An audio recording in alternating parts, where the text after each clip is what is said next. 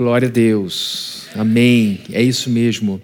Nós hoje teremos a oportunidade de fazermos uma visita aqui no terreno no final do culto. Vocês viram aqui a evolução, nós estamos aqui acompanhando com muita expectativa tudo que está acontecendo e hoje a gente preparou um momento especial. Inclusive, eu quero pedir a todos vocês que estão com filhos aqui no departamento infantil que assim que eu liberar, gente, vamos embora, terminamos o culto, que você primeiro pegue seu filho, pegue sua filha e depois vá para o terreno. É, não vou chamar de terreno, não, que fica com cara de que está tudo lá com mato alto, que você vai de novo para canteiro de obras. Também não é, você vai ver que não está com um canteiro de obras, está muito melhor do que isso, mas que você vai com o seu filho e com a sua filha visitar onde, o lugar onde seria. Ainda não sei o que eu vou chamar, mas vai aqui para o lado, para você poder ver com o seu filho a sua futura casa. Melhorou, né? né? Eu quero que você diga para o seu filho: essa casa é nossa. Eu quero que seu filho, assim como a gente diz para o nosso filho, fica aqui com a gente louvando a Deus, para você, junto comigo, adorar esse Deus porque Ele é digno, e depois eles vão para as salas porque lá eles vão ter uma educação adequada para a linguagem deles, que vocês possam, de mãos dadas, dizer o seguinte: Isso aqui é a nossa casa, nós estamos construindo isso para a gente. Isso aqui é responsabilidade nossa. deixa ele correr por lá, tá tudo bem cuidadinho, bem arrumado. A gente demorou para fazer para justamente criar um ambiente bem seguro para a gente poder ficar ali à vontade. Tá? A gente vai fazer isso depois do culto das 11 e também depois do culto das 18, tá bom? Então não deixe de pegar seu filho porque ele precisa participar desse momento maravilhoso. Queridos, hoje a gente vai dar tchau para Neemias. Eu ia falar assim, Neemias, mas nós somos de outra religião. Então Neemias não está mais aqui. Né?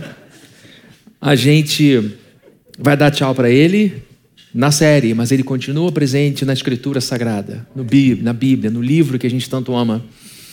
Ele foi um grande companheiro. Na verdade, para algumas pessoas ele foi revolucionário. Neemias, para algumas pessoas, foi encorajador. Vários testemunhos de pessoas que me procuraram dizendo: Fabrini, essa série me ajudou a fazer isso, essa série me ajudou a fazer aquilo. Essa série me ajudou a tomar essa decisão, me encorajou, me encorajou. Neemias, o exemplo dele. Então eu quero encerrar esse momento nosso de série de Neemias. Já me preparando para a próxima, depois eu anuncio para vocês qual será a próxima. Já chamei, olha, Fulano, eu vou precisar de você, vem aqui. Eu mudo de religião. Vem aqui, porque eu vou precisar de você por uns meses, porque a igreja precisa conhecer a Deus através da sua vida. É, então, já é, adquirir alguns livros que vão me ajudar a entender um pouco mais essa pessoa, para a gente poder mergulhar nele, em tudo que ele deixou de exemplo para nós. O livro de Neemias é um livro de muitas aplicações. Quando a gente estuda hermenêutica, que é a ciência não só da teologia, mas da filosofia e do direito também, é a ciência que nos ajuda a interpretar textos dentro de seus contextos. A gente precisa entender que o ensino é às vezes é, destinado a um público, mas pode ter interpretações diferentes. Então a gente aprende na hermenêutica que um texto só tem um significado, porém muitas aplicações. Então, se um texto fala que A é A, não pode ser B, nem C, nem D. A gente não pode colocar no texto aquilo que ele não diz. O nome disso é exegese, é a inclusão de um, de um pensamento seu no texto. A gente faz a exegese, é deixar o texto sair e saltar aos nossos olhos, a gente respeita a mente, a intenção do autor. Então, nesse trabalho de entender o que ele diz, nós podemos dizer que há apenas uma verdade, há apenas uma coisa, mas as aplicações são muitas. Então, o livro de Neemias é esse livro que fala uma verdade, mas que traz muitas aplicações para a nossa vida. Há quem use o livro de Neemias para treinar liderança. Excelente. O livro de Neemias é cheio de lições para liderança. Há quem use o livro de Neemias para renovação espiritual. Neemias chama o povo junto com Esdras, eles leem a Bíblia, o povo chega junto, é, é, é se arrepende de seus pecados, se volta para Deus, reconhece que estavam naquele estado que estavam, porque tinham sido desobedientes, e Deus disse: se vocês desviarem, e disse isso ainda no deserto.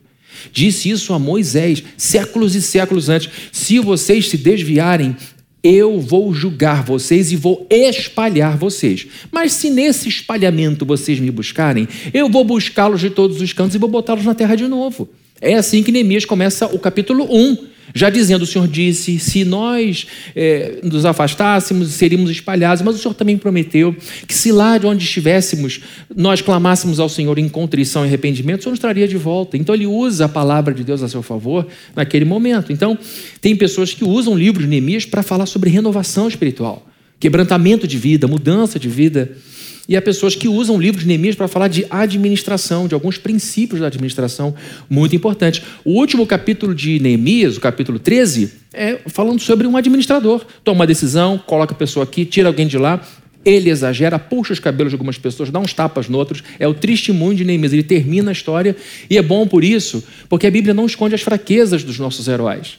Porque mostram que todos nós, inclusive os nossos grandes heróis e heroínas da Bíblia, têm pés de barro não de ouro e que só existe um que é irretocável. Só um foi de fato irrepreensível, que é Jesus Cristo. O resto, todos tipificaram, mas têm suas fragilidades. Então, Neemias mostra destempero, mostra o que não deveria fazer, batendo algumas pessoas, arrancando tufos de cabelo de algumas pessoas, porque queria fazer uma reforma religiosa. Ele estava num momento ruim, não justifica, mas a verdade é que ele passou muito do ponto. Mas Neemias mostra, também não deve se ensinar isso na faculdade de administração. Quando não quiserem te obedecer, arranca os cabelos das pessoas. Não é isso. Mas o último capítulo é um capítulo que mostra como um administrador tem que fazer as coisas. Porque uma boa administração, uma boa administração faz a gente economizar recursos e faz com que os recursos sobrem. Então, uma boa administração financeira, emocional, intelectual, faz com que a gente tenha uma vida melhor. E é exatamente isso que ele faz no capítulo 13. Ele arruma a bagunça que tinha se tornado de novo Jerusalém e as coisas voltam a funcionar. Então, há quem use Neemias para treinar liderança, para renovação espiritual, para administração, e há também quem use Neemias para construir uma vida sensacional. Foi o meu caso. Porque eu acredito que essa série nos ajuda a construir essa vida sensacional, nos ajuda a viver melhor, porque é isso que a Bíblia diz que Deus fez conosco. Nos tirou de um lugar ruim e nos levou para um lugar bom. A Bíblia diz que o Senhor, lá em Colossenses capítulo 1, verso 13, vai ser projetado esse texto para você e para mim, diz assim: Pois ele nos resgatou do domínio das trevas e nos transportou para o reino do Filho do seu amado. Então aqui estamos vendo uma progressão, uma evolução, um deslocamento de um lugar ruim para um lugar bom. Deus faz isso conosco espiritualmente, mas Neemias está nos ensinando que devemos colaborar, coparticipar dessa obra. Não podemos ficar na passividade achando que Deus fará tudo por nós, porque Deus não faz tudo por nós. Deus faz o que é impossível. Deus faz aquilo que está fora do nosso alcance e a gente vai fazendo aquilo que a gente precisa fazer e Deus vai sendo o nosso parceiro. E hoje eu quero fechar Neemias trazendo para nós aqui dois pontos que deram ótima repercussão. Muita gente dando feedback e eu voltei nesses dois pontos porque acho que essa é a melhor forma da gente sintetizar tudo. Jesus Cristo, no final da sua vida, no último momento dele em reunião com os seus discípulos, ele pega uma toalha, lava os pés dos seus discípulos, enxuga tudo e diz: Olha, se vocês não se lembrarem de coisa nenhuma, entendam que isso daqui é o resumo de tudo que eu vim fazer.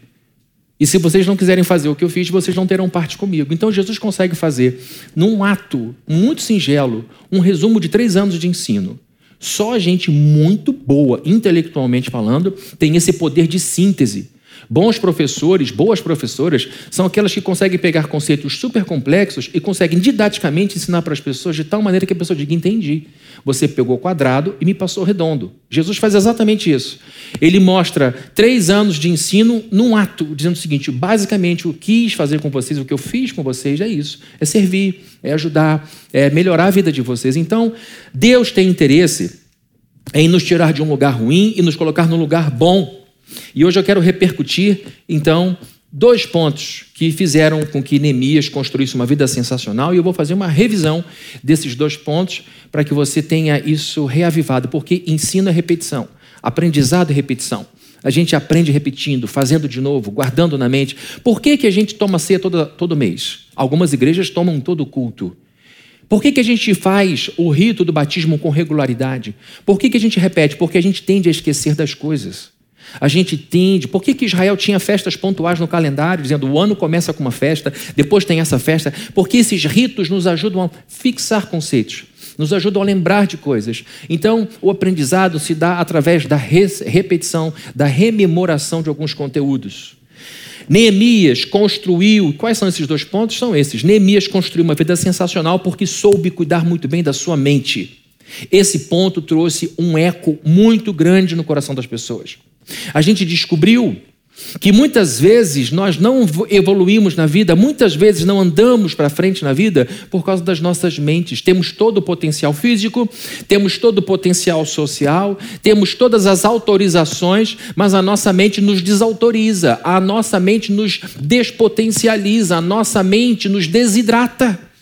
E aí vamos arrumando desculpas para nos convencer que o nosso medo é justificável e a gente transforma medo em sabedoria, dizendo eu não vou porque isso e isso é sabedoria, quando na verdade no fundo o que nos falta é uma mente forte. Nós temos um comando na vida, nós temos um, um lugar, uma central dentro de nós que é capaz de fazer com que a gente vá muito longe ou que a gente atrofie e se deforme como ser humano. Esse lugar é a mente. A nossa mente é onde tudo começa. A Bíblia é um livro enorme, com 66 livros. A Bíblia é um livro incrível que exige de nós um empenho intelectual para entendê-la, porque ela é escrita num arco de tempo muito grande, em contextos econômicos e sociais muito diferentes. A Bíblia é cheia de sabedoria, a Bíblia é cheia de, de, afirmações profundas, a Bíblia tem aquelas informações que fazem com que a gente fique com um verso na cabeça durante uma semana e não consiga exaurir tudo que um verso diz. Por quê? Porque Deus nos fez com uma mente e esta mente precisa ser muito bem cuidada. Neemias nunca, em todo o seu processo aqui com esse povo, enfrentou uma briga física. Só no final que ele perde a linha com seus próprios é, patrícios por causa de toda a rebeldia e, e, e ignorância, insistência no erro é, ao longo do tempo. Mas nós vemos que enquanto ele estava construindo, enfrentando todos os desafios com os estrangeiros que tinham ocupado indevidamente o território de Israel, Neemias nunca chegou a um embate físico com eles. Neemias nunca chegou a uma guerra, a um derramamento de sangue com eles. Ele estava sempre na iminência disso acontecer. Eles estavam na iminência de que a coisa toda pudesse degringolar. Mas as batalhas de Neemias não foram de ordem física. As batalhas de Neemias foram de ordem mental. Foram de ordem mental. No começo, os seus inimigos começam tentando distraí-lo, dissuadi-lo, desanimá-lo.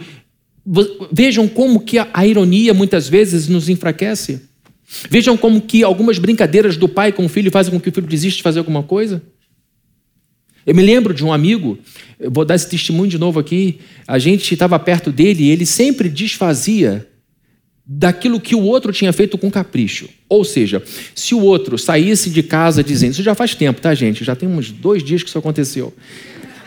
Se alguém chegasse num lugar com um cabelo maneiro, um cara, pô, deu, deu trabalho, mas eu encontrei meu look final. Aqui vai ser até o resto da minha vida. A primeira coisa que esse sujeito fazia era dar uma brincada com o cabelo do fulano. Se fulana chegasse com uma bolsa diferente, ela queria, né, estou com minha bolsa, esse cara falava da bolsa, fazia uma brincadeirinha, uma ironia. E fazia isso com sapato, com bolsa, com tudo. E o sujeito é pastor. É, você vê que a gente né, tem esses limites. O que eu quero dizer é que a ironia é, é uma coisa tão poderosa que atinge a nossa mente com tanta força que faz com que a gente se renda e diz, eu não vou fazer não, porque eu não quero resolver, eu não quero passar por esse tipo de chacota outra vez. Então, os inimigos estão atingindo a mente de Neemias, tentando ridicularizá-lo, dizendo: o que, que esses judeus empobrecidos estão fazendo? O que, que essa gente pobre está fazendo? Já viu esse tipo de coisa? No Brasil a gente não fala isso, né? O que, que esses pobres estão fazendo? Claro que fala. O que, que essa gente sem instrução está fazendo? O que, que a igreja evangélica estava esse mundo de burro ignorante que sofre lavagem cerebral, que não tem nada para ensinar? O que, que esse pastor está falando? Com esse, com esse ar de tem doutorado, tem um mestrado. Esse sujeito estudou no seminário não sei da onde. Então, aqui está uma turma querendo enfraquecer Neemias e Neemias vai enfrentando todas as suas batalhas no campo mental. Intriga social, ameaça de guerra, exaustão dos próprios judeus, dizendo, nós não temos mais força, Neemias. Não dá para levantar mais uma, um, um, tijolo, eu não estou aguentando. Nossa... E aí ele vai tendo que administrar aquilo tudo e ele supera tudo aquilo. Eu creio que a gente é, queridos, aquilo que a gente pensa. Você e eu somos aquilo que nós pensamos. Tá bom? Não tem essa história. Nós não somos a quantidade de dinheiro que temos. Nós não somos nem tampouco o lugar onde moramos. Essas coisas refletem quem nós somos. Pensamentos se cristalizam em hábitos. e se concretizam em circunstâncias. Não existe a possibilidade de você manter um pensamento escondido. Ele sempre vai aparecer em alguma coisa. Não existe essa história de pensamento secreto. O pensamento sempre será exposto. Pensamentos cristalizam-se em hábitos que se concretizam em circunstâncias. E eu queria pedir, por favor, para projetarem, projetarem um pensamento de um escritor do século passado, do século XIX, chamado James Allen. James Allen disse: pensamentos de medo, dúvida e indecisão cristalizam-se em hábitos fracos, covardes e indecisos, os quais se concretizam em circunstâncias de fracasso, poucas realizações e muita dependência. Não faz sentido isso? Para mim faz todo sentido.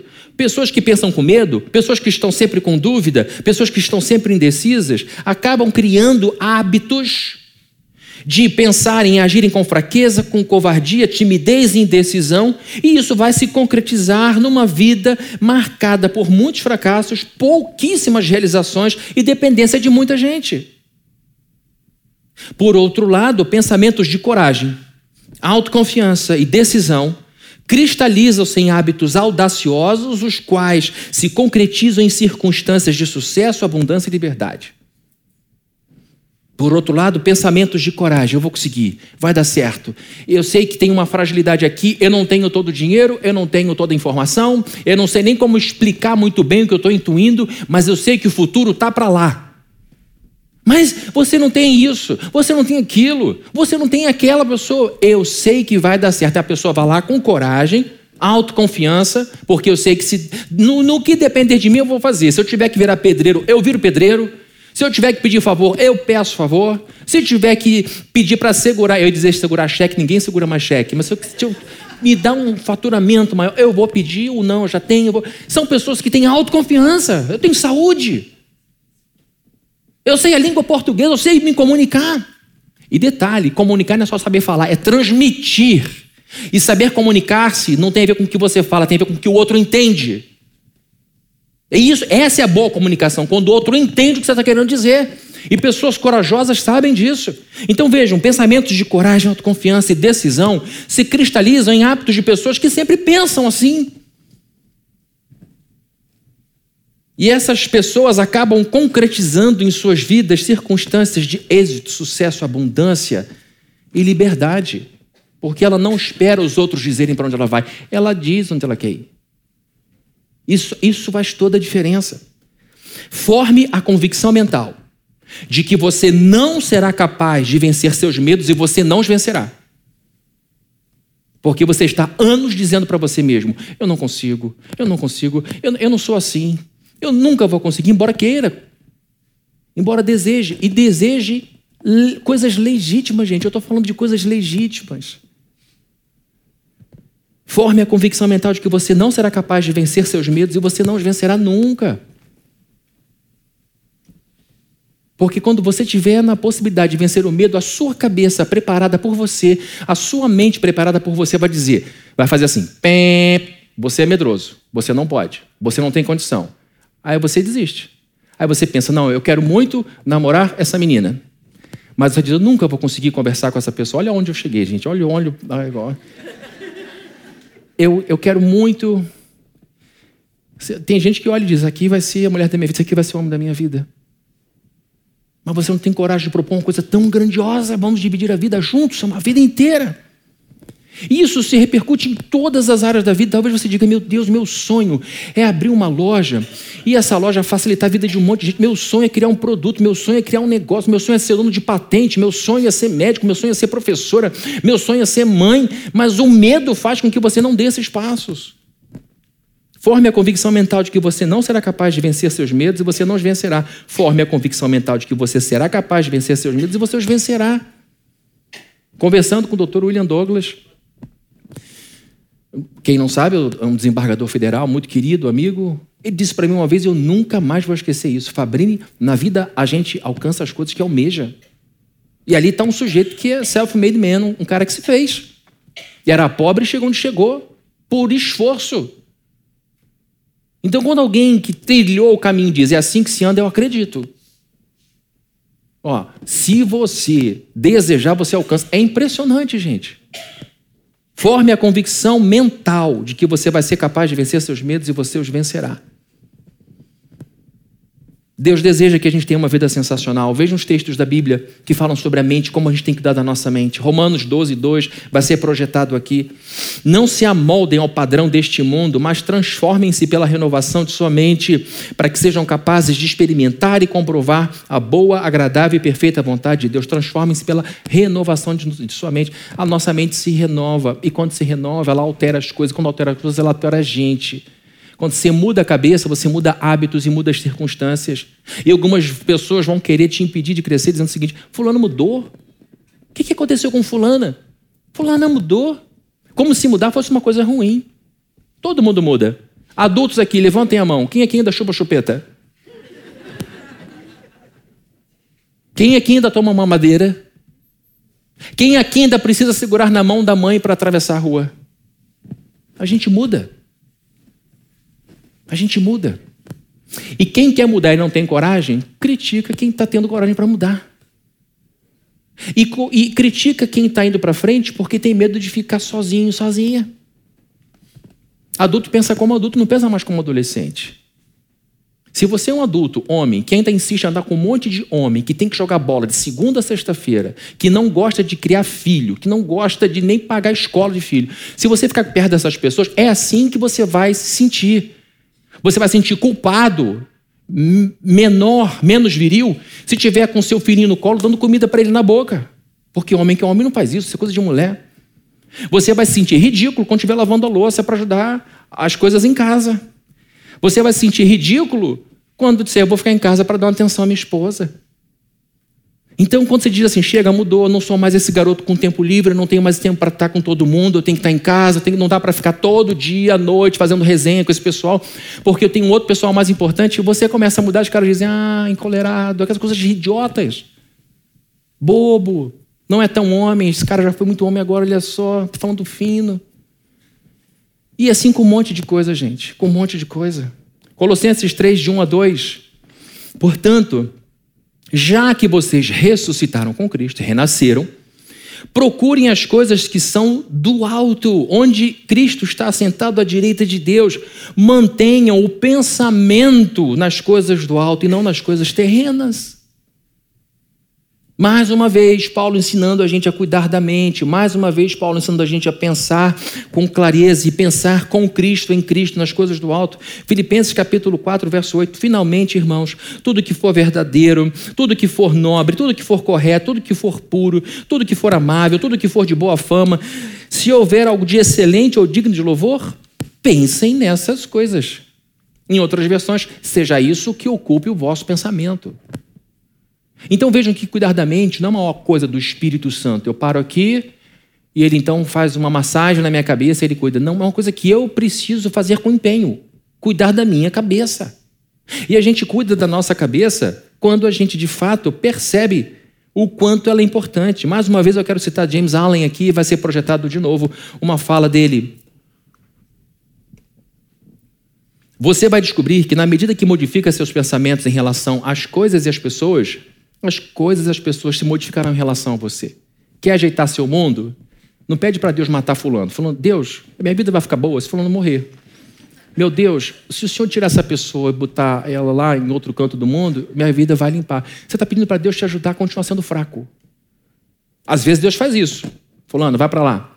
Fulano, vem para cá. Vai para lá e vai para outro país. Vem para cá, vai para a glória, né?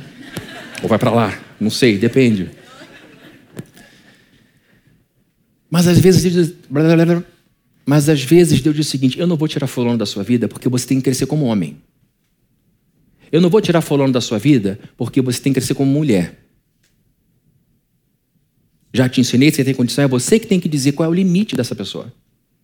É você que tem que dizer que certas coisas você não aceita mais. É você que tem que dizer, tchau, eu nunca mais vim para essa rodinha ridícula de gente que não quer crescer. Não precisa dizer tudo isso, também não sair de lá com o olho roxo. Mas Sai, não aparece, não responde, não siga. E você vai descobrir que conforme você vai mudando a sua, a sua cabeça em relação às coisas e às pessoas, seus atos vão mudar E as coisas e as pessoas vão mudar em relação a você. É uma paz conquistada, que vale muito mais do que ouro. E a gente vai ver também, queridos, que Neemias construiu uma vida sensacional porque ele foi corajoso. Foram duas mensagens que deram muita repercussão. É muito importante que você entenda que algumas pessoas, por amor e às vezes sem a menor má intenção, colonizaram nossas almas. Sabe aquela coisa de colônia? Eu sou inglês, vou colonizar um país que fala um outro idioma e a partir de agora é a minha língua principal que eles vão falar. A língua secundária vai ser que eles tinham, mas eu colonizo essa pessoa e eu vou dar hábitos, eles vão se vestir do meu jeito, eles vão seguir as minhas regras. É uma imposição de uma cultura sobre a outra. Isso é colonização. Às vezes as pessoas fazem isso com a nossa cabeça. E de tão colonizados que a gente é, que nós somos, a gente acha que aquilo é normal. Mas existe um idioma diferente dentro de você. Existe uma mentalidade diferente de você. Mas toda vez que você ousa pensar diferente, você foi tão doutrinado, tão doutrinado a ser de um jeito que você acha que é errado ser de outro.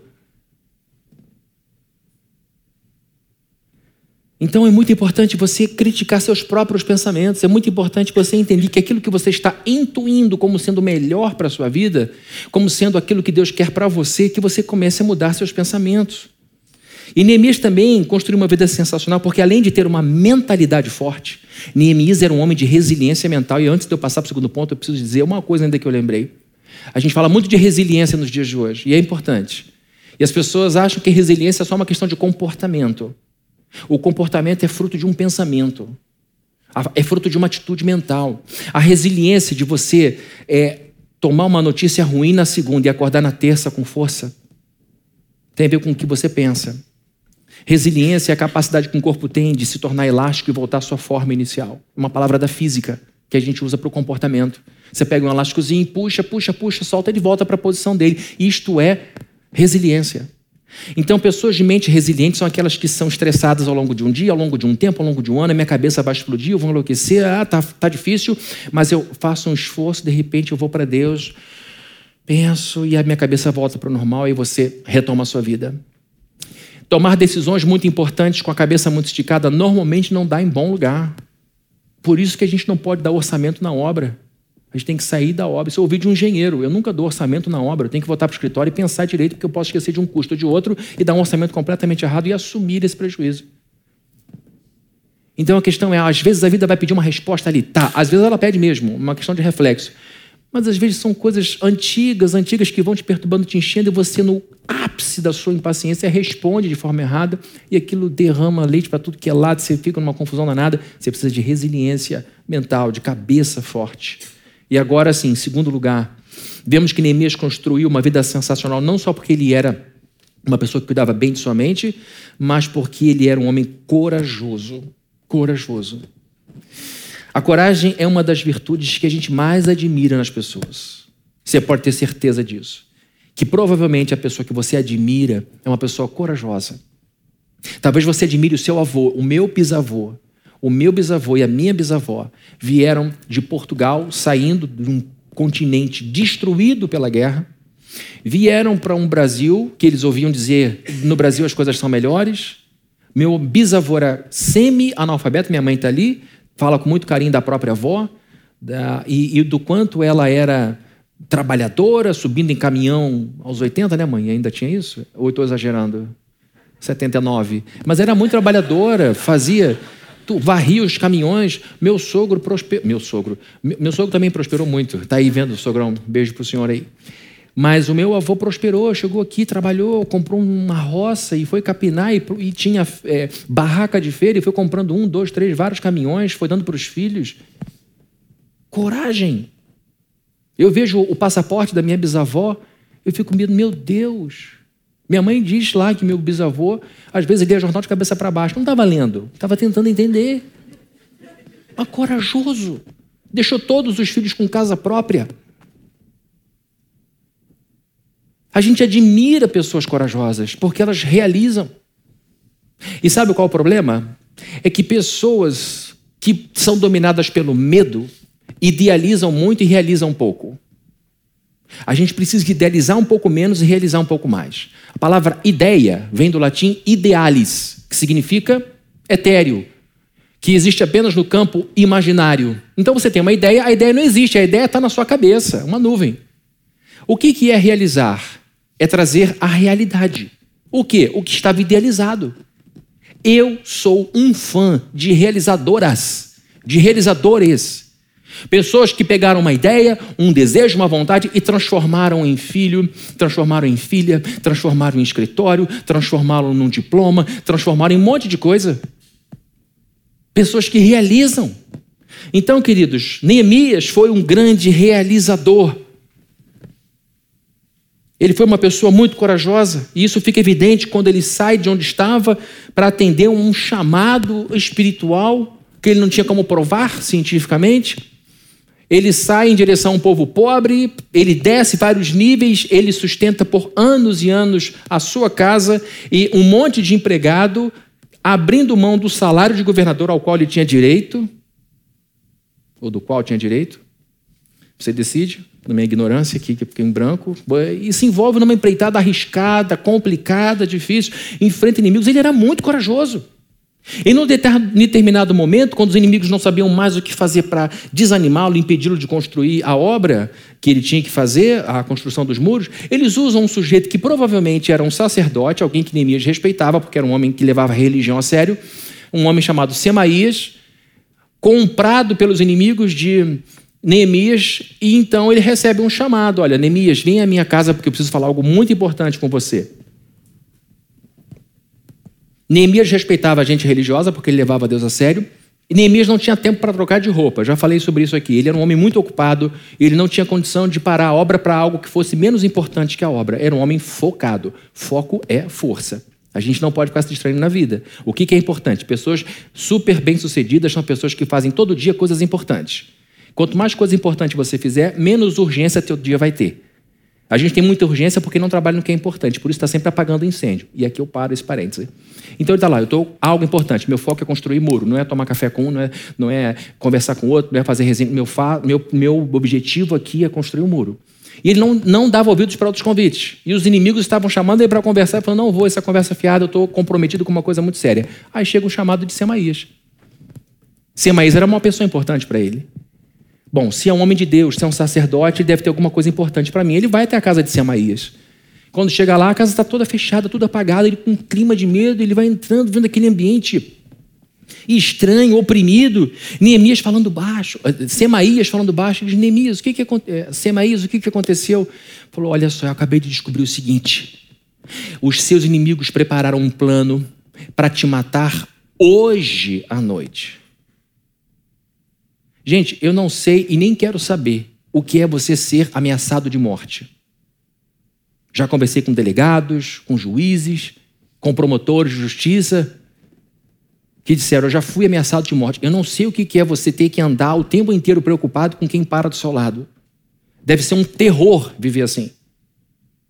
Neemias então está sob ameaça, sob ameaça, sob ameaça. E agora Semaías, um homem que ele levava a sério, diz o seguinte: eles têm um plano. Eu acabei de receber uma informação do serviço de inteligência da Rádio Corredor. E eles vão te matar hoje. Então eu te proponho que você saia daqui comigo e a gente corra para o templo, porque era um ato público de, de petição de misericórdia e clemência. A pessoa corria, ia junto ao altar, segurava nas franjas do tecido e ficavam ali publicamente mostrando o seu medo e clamando por clemência. O que Semaías queria era desacreditar, humilhar Neemias. Prontamente Neemias olha para ele e diz o seguinte: peraí, peraí, peraí. Olha o que ele diz no verso 11 do capítulo 6, vai ser projetado aqui. Você está já ligado na história, já viu até qual era a cor do sofá de Semaías. Todavia eu lhe respondi: Acha que um homem como eu deveria fugir? A coragem estava já toda pronta na garganta dele, ele não teve que ficar pensando, vou ou não vou, vou ou não vou. Ele já era um homem ligado na coragem. E Semaías, um homem com peso, diz o seguinte: Você acha que um homem como eu deveria fugir?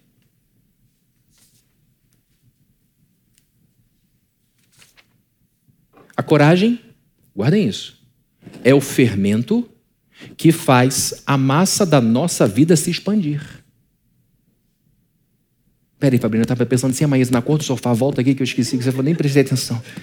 A coragem é o fermento, com gráfico e tudo. A coragem é o fermento que faz a massa da nossa vida se expandir. Sem coragem, a gente se apequena.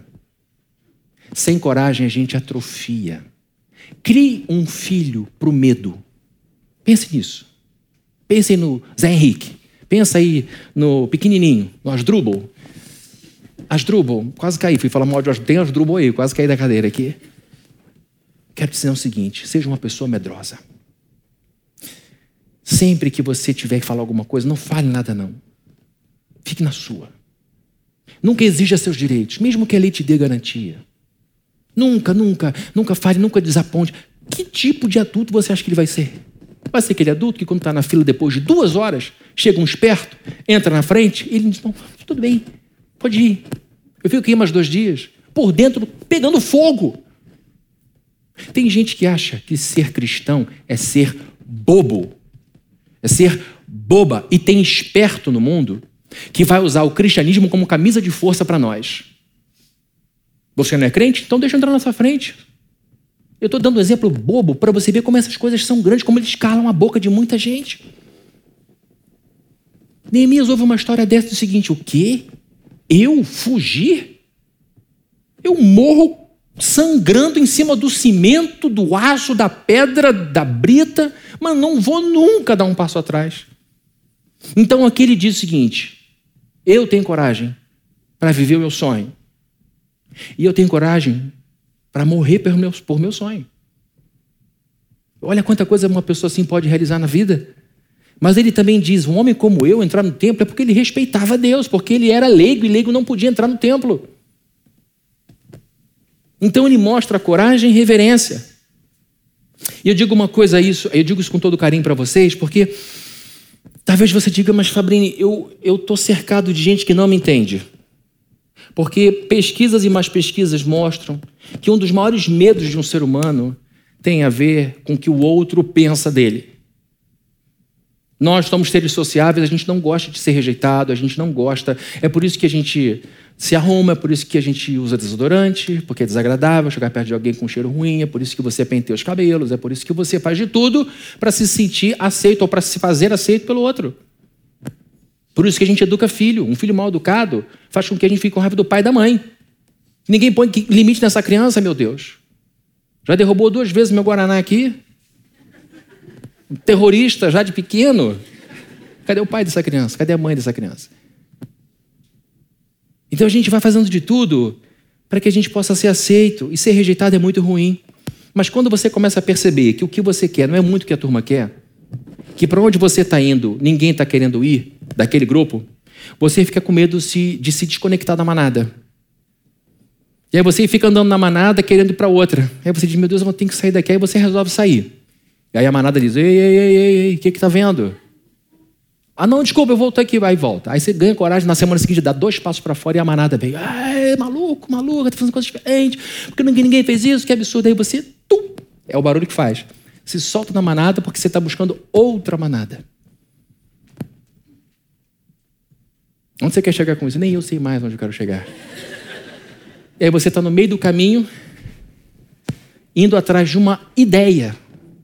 Porque você intuiu que com outras pessoas você vai ter mais chance de chegar num certo lugar. Só que tem um problema. Você já não tem mais o amparo do seu antigo grupo e não tem a acolhida do novo.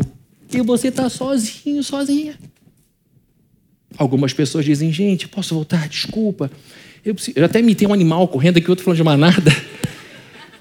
E aí vai voltar a ficar pequena. Outros dizem o seguinte: eu vou enfrentar um tempo sozinho, porque na vida, um lugar ocupado nunca abre espaço para outras pessoas entrarem. Então a gente tem que deixar algumas pessoas irem embora para que outras habitem dentro de nós. Mas para isso é preciso coragem mental. Para suportar as consequências de suas decisões, porque se você é uma pessoa protagonista, você vai chamar a vida para você. Agora, se você é uma pessoa passiva, você vai entregar sua vida à vida e vai dizer que as pessoas vão dizer para onde você vai e você não vai. Que tipo de vida você quer construir? Ah, eu não gosto nada do que você está falando.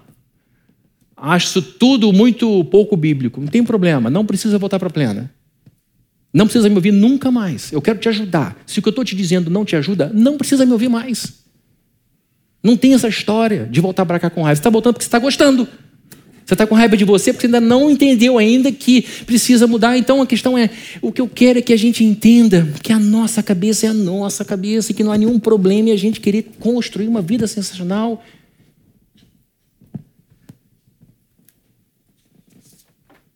Muita gente boa congela seus sonhos por medo do que os outros vão dizer, medo da opinião dos outros, medo da desaprovação dos outros. E aí eu vou dizer uma coisa que deu bastante repercussão também, que é uma loucura. Vou dizer para vocês o que é uma loucura. Tem um monte de gente que não dá conta de sua própria vida, mas que sabe dizer prontamente como os outros têm que viver. Já viram isso? Ah, minha tia falando é assim. Meu primo é assim, meu Deus do céu, você descreveu o tio fulano. O cara fica em casa, comendo amendoim, dizendo: o prefeito tinha que fazer isso, o presidente tinha que fazer aquilo outro, o técnico fulano tinha que tirar fulano e botar fulano. Nunca administrou a própria carteira. Sempre viveu no saldo negativo. Não consegue, não consegue construir nada, mas diz exatamente como o outro tem que viver. Isso não é loucura, gente? Ou só eu que acho? Uma pessoa que não dá conta da vida dizendo como eu tenho que viver. Sabe o que é mais doido ainda? O que é mais enlouquecedor ainda é você se conformar com o que essas pessoas dizem sobre você. É esquisito demais quando alguém diz assim, cara, esse cara não fez nada. Essa mulher não, fez nada, só arrasou a vida. Por que ela está falando com tanta veemência coisas que ela nunca aprendeu? E o pior é quando você olha para essa pessoa e diz assim: tá bom, então eu vou fazer como você diz. Neemias era um homem corajoso porque era um homem de oração. E aqui vem a base da coragem de Neemias. Várias vezes nós lemos no texto bíblico do livro de Neemias, no verso 9, inclusive desse capítulo 6, Estavam todos tentando nos intimidar, pensando: eles serão enfraquecidos e não concluirão a obra. Eu, porém, orei pedindo: fortalece agora as minhas mãos.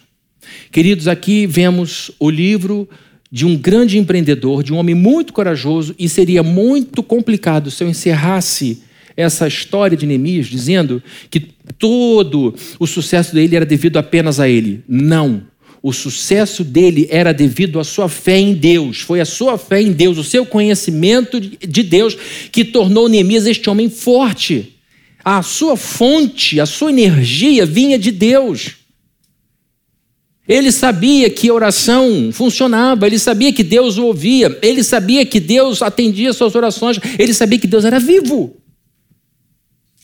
Ele sabia que Deus era atuante, que Deus entrava na nossa história, que ele batalhava as batalhas do povo de Deus. Ele acreditava nos relatos dos seus antepassados, que diziam que Deus mandou o povo rodear uma cidade rodeada por muros fortíssimos, Jericó, e depois de um dia andando, eles no final param, gritam e a muralha cai.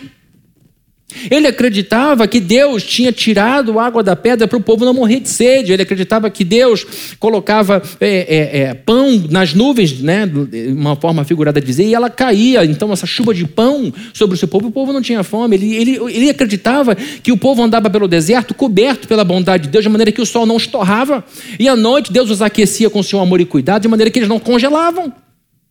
Ou seja, ele olhava para trás e dizia: O meu Deus é um Deus de maravilhas. Cadê o amém, gente? Cadê aquele amém pentecostal? Glória a Deus. Ele, ele cria num Deus vivo. E ele dá prova disso, porque ele começa com um incômodo, minha cidade está ruim, a cidade dos meus pais, eu não sei como vou fazer. Passa quatro meses orando e jejuando, e Artaxerxes lê no rosto dele a tristeza, e ele então diz na certeira, por que, que você está triste? Ele responde então na certeira, como eu não estaria triste se o túmulo dos meus pais, se os túmulos dos meus pais estão vandalizados? Ele vai num ponto sensível para Artaxerxes, porque os reis davam muita importância aos cemitérios. Sempre deram, nós sempre damos muita importância aos mortos, ao lugar em que estão, um lugar sagrado. Ninguém pode abrir um túmulo sem autorização judicial. Então nós vemos aqui Neemias usando a sua sabedoria, dizendo: o lugar onde os meus pais estão enterrados está arrasado. E aquilo toca Artaxerxes, Artaxerxes vai. Isso não é coincidência, ele está orando, ele está jejuando, ele está clamando a Deus e a resposta acontece de maneira tão, tão incrível. Alguém vai dizer aqui dentro, ah, mas é coincidência. Gente, a coincidência é que quanto mais a gente ora, mais coincidência acontece. Não é assim? E tem coisa que acontece de ser coincidência demais para ser coincidência. Você verá seu medo diminuir drasticamente no momento que se render a Deus em oração, dizendo: Em mim eu não sou nada. Em mim eu sou um medroso. Em mim eu sou um falido. E é o que a gente é mesmo. Porque se você for bem franco, olhando no espelho, você vai ver que você é mentiroso, eu sou mentiroso, e que você talvez seja outras coisas, outras coisas. Você vê, não, eu sou isso tudo, mas Deus em mim me transforma, eu posso ser outra coisa, muito diferente. O nosso medo é proporcional à nossa falta de conhecimento de Deus. E a nossa coragem também é proporcional ao nosso conhecimento de Deus. Às vezes, meu coração fica morrendo de medo diante dos desafios que eu tenho pela frente. Às vezes, eu tenho que tomar uma decisão super difícil, com repercussões talvez muito grandes. E aí eu vou tomar uma decisão, dou o passo, faço o que a minha consciência manda eu fazer, acreditando naquilo que Deus está falando para mim. E quando a coisa dá uma turbulência aqui e ali, para onde eu corro para sair do medo? Para os textos de Isaías, para os textos de Jeremias, para os textos de Paulo, textos que falam comigo há muitos anos e que dizem vai dar tudo certo. Então a minha coragem está ancorada na Bíblia. Não no meu jogo de cintura, porque pelo meu jogo de cintura eu nunca estaria aqui, gente. Vocês pensam que é fácil ficar aqui? Eu estou há 24 anos nesse púlpito. Eu saio daqui, vou para casa, tomo banho e volto, mas eu estou 24 anos aqui nessa posição. Dizendo para, ao longo desse tempo, sem exagero, milhares e milhares de pessoas o que é certo e o que é errado. Vocês acham que é fácil isso? Eu estou na vitrine. O que eu peço a vocês, eu exijo de mim. E eu creio em Cristo que é poderoso para me manter de pé até a volta dele. Eu estou de pé pela graça dele. Então, quando eu fico com medo de ter agido de forma errada e não ter ouvido Deus direito, eu vou para a Bíblia e quando está tudo ruim, eu penso: a Bíblia diz, expanda, aumente o lugar da sua tenda, você não será humilhado, você não será envergonhado. Então vamos embora. De onde vem essa coragem? Da Bíblia. Do Deus da Bíblia que está comigo ali na minha casa, que está comigo aqui por onde eu vou, para onde eu vou. Que você possa dizer para a vida, para alguém na vida que te esteja tentando te intimidar, que você diga assim: uma mulher como eu desistir dos meus sonhos? Por causa de dinheiro? Um homem como eu desistir dos meus sonhos? Porque eu não tenho isso, aquilo, outro? Assim, uma mulher vivida como eu, uma mulher que conhece a Deus como eu conheço, abrir mão de lutar. Que você diga assim: um jovem como eu, que viu o poder de Deus poderosamente na sua vida, desistir desse sonho? Jamais. Jamais. A vida sensacional está a nosso dispor. Mas a vida sensacional só acontece, só é construída por pessoas que se decidiram pela, pelo caminho de se tornarem pessoas sensacionais. Neemias deu muitas lições que a gente tem que usar como exemplo. Há muita coisa sobre esse homem que eu nem abordei, que você deve ter visto já. Fabrício, você podia tocar nesse assunto, eu entendi isso. E assim a gente vai expandindo o nosso conhecimento. Neemias se tornou um homem sensacional e construiu uma vida sensacional, porque ele cuidou da sua cabeça. Cuide bem da sua cabeça. Não dê liberdade total, plena aos seus pensamentos, porque eles vão matar você. Nós temos, às vezes, um poder muito grande de autodestruição pelo pensamento. A gente adoece por nossa própria força, por uma cabeça descontrolada, desalinhada. Neemias cuidou muito bem da sua mente, dominou sua mente. E ele também construiu uma vida sensacional, porque foi muito corajoso. E aqui, queridos, a coragem não é para o nosso exibicionismo. A coragem que a gente precisa é para a gente conquistar o que a gente sonha em Deus. Em Deus. Há muita coisa que você pode fazer para Deus nessa vida. Se você for bem sucedido, quem estiver do seu lado vai se dar bem. A igreja vai ganhar com o teu sucesso. Se aqui tivermos um grupo grande de pessoas sensacionais, esta igreja será uma igreja sensacional. Gente, essa igreja não é sensacional por causa da luz maneira que tem aqui. Essa igreja não é sensacional por causa dos equipamentos que a gente tem aqui. Essa igreja é sensacional por causa da gente, de cada um de vocês. E a sua casa será uma casa sensacional por causa de vocês. Seu filho terá uma vida sensacional, não porque você vai dar uma cobertura para ele de frente para a praia mas porque você vai dar a ele substância emocional, espiritual, para que ele seja um grande homem e uma grande mulher. É isso. Nenhum problema com cobertura, nenhum problema com coisas caras, nenhum problema, desde que teu coração esteja repleto do ouro que vem do céu. E eu termino aqui falando sobre coragem, citando meu querido é, autor John Maxwell, e o texto dele vai ser projetado aqui para vocês. Falando sobre coragem. A vida que você leva irá se expandir ou se encolher em proporção ao grau de coragem que você exibe. Aqueles que estão dispostos, aquelas que estão dispostas a assumir riscos, explorar seus limites, enfrentar seus defeitos e às vezes sofrer uma derrota, irão mais longe, muito mais longe, do que as pessoas que timidamente seguem pelo caminho seguro e previsível. Isto é uma palavra muito poderosa, porque é uma decisão de correr risco, é uma decisão de ficar vulnerável, é uma decisão de assumir que errou aqui e ali, mas acima de tudo é a decisão de chegar lá, de acertar. E no meio do caminho, todas essas coisas vão se somando e se acumulando, tornando você uma pessoa incrivelmente forte, que tem muito a dar a esse mundo. Amém? Que Deus nos leve para o mesmo caminho é, que levou Neemias e que você possa se tornar uma pessoa sensacional. Eu vou orar aqui para a gente terminar esse encontro. Deus amado, em nome de Jesus te agradecemos por tudo que aprendemos com Neemias, por tudo que aprendemos com esse servo teu, que serviu de exemplo, de referência, de inspiração para homens e mulheres, para jovens, para pessoas mais experientes. Louvamos o teu nome pelo amor que ele teve por você, pelo Senhor, por sua obra, pelo amor que ele dedicou à sua causa. E por causa desse amor e temor que ele tinha do Senhor, ele se tornou hoje alguém que ocupou esse púlpito por tanto tempo nós te pedimos, ó Deus, que o Senhor nos abençoe com a coragem de Neemias, que o Senhor fortaleça a nossa mente como fortaleceu Neemias, e que o Senhor nos leve para o joelho como ele vivia de joelhos na sua presença, e que a gente tenha um coração derramado diante de Ti. E que assim, Deus, a gente possa vencer todos os nossos desafios. Que o Senhor nos dê força, coragem para a gente construir uma vida sensacional, e que nesta vida a gente possa dizer para todo mundo: a Deus, a Cristo, ao Espírito Santo, toda honra, toda glória e todo louvor por tudo que deu certo na minha vida. Em nome de Jesus, abençoa-nos para que a gente possa continuar progredindo e construindo uma vida espetacular. Em nome de Jesus. Amém, amém, amém, amém. Queridos, eu queria pedir então para que vocês desçam e se sigam logo para o terreno, para a nossa futura casa. E quem tem filho, pega o filho e vai com o filho e com a filha para lá, tá bom? Então corram lá, a gente se encontra daqui a pouquinho ali do lado. Vão com Jesus, uma ótima semana.